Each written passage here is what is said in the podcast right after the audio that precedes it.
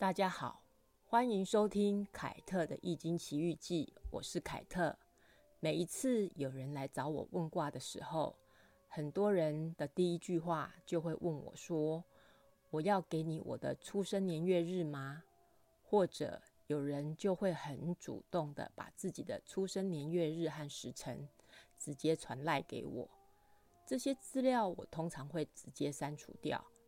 我会跟来问卦的人说。易经占卦不需要你的出生年月日和时辰，而且自己的出生年月日和时辰不要随便给别人，万一被人家拿去做合盘，或者是做什么坏事情，得不偿失的是自己。现在很多事情都需要填写自己的基本资料，大家都很清楚，也常常接到一些莫名其妙的电话。都是因为自己填写的资料可能被泄露出去了，或者是被卖掉了。除了诈骗集团来耍耍你、骗骗你，基本上愿者上钩，损失的可能是时间或者是金钱。但是如果遇到痴狂的人，或是想恶搞你的人，给你拿去做和盘，更严重一点，去下蛊做伤害你的事情。那就是连金钱都无法解决的事情喽。今天的故事是这样子的：有一个女人，她很迷恋一个男人，趁着职务之便，她拿到了对方的出生年月日，于是呢，就跑去找她的朋友，一个会星盘和命理的朋友。她将自己的出生年月日和所迷恋的男人做合盘。他用着既欣喜又哀怨的语气跟我说：“这辈子我们原本应该是夫妻的，只可惜呀，我们相遇的太晚，我们彼此错过了。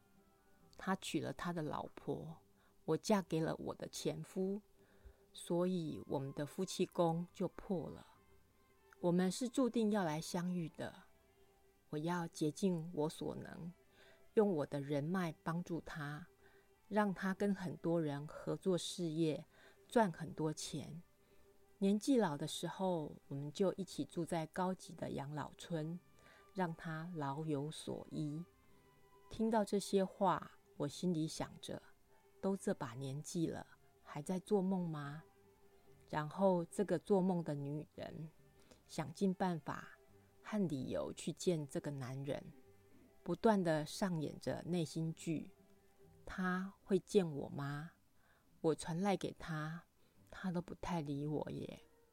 他会让我去他的办公室上班吗？唉，他一定不会用我的。然后又不断的利用职务之便去打听这个男人所有的事情，巨细靡遗的，连八卦都探听得一清二楚。我忍不住的问他。你曾经说过，老天爷给你一次重生的机会，就是要你来做这些事情的吗？后来我想想，痴狂的迷恋上一个男人，也是不枉费老天爷赐给重生机会的作为啊！真是人不痴狂枉中年啊！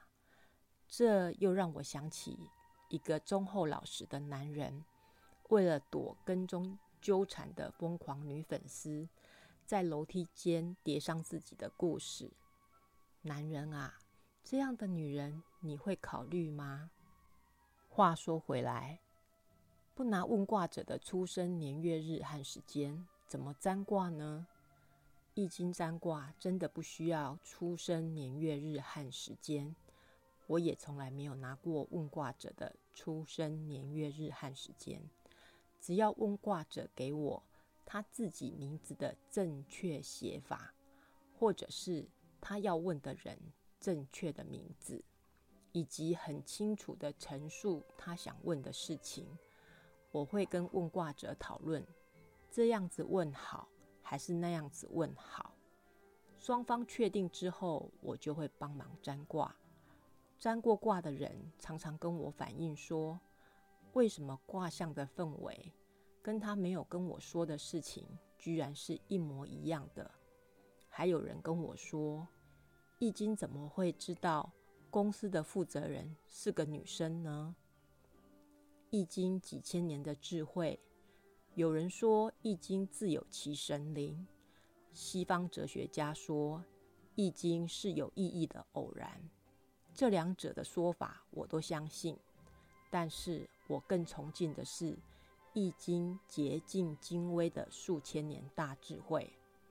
凯特闲聊完毕喽，下次见，拜拜。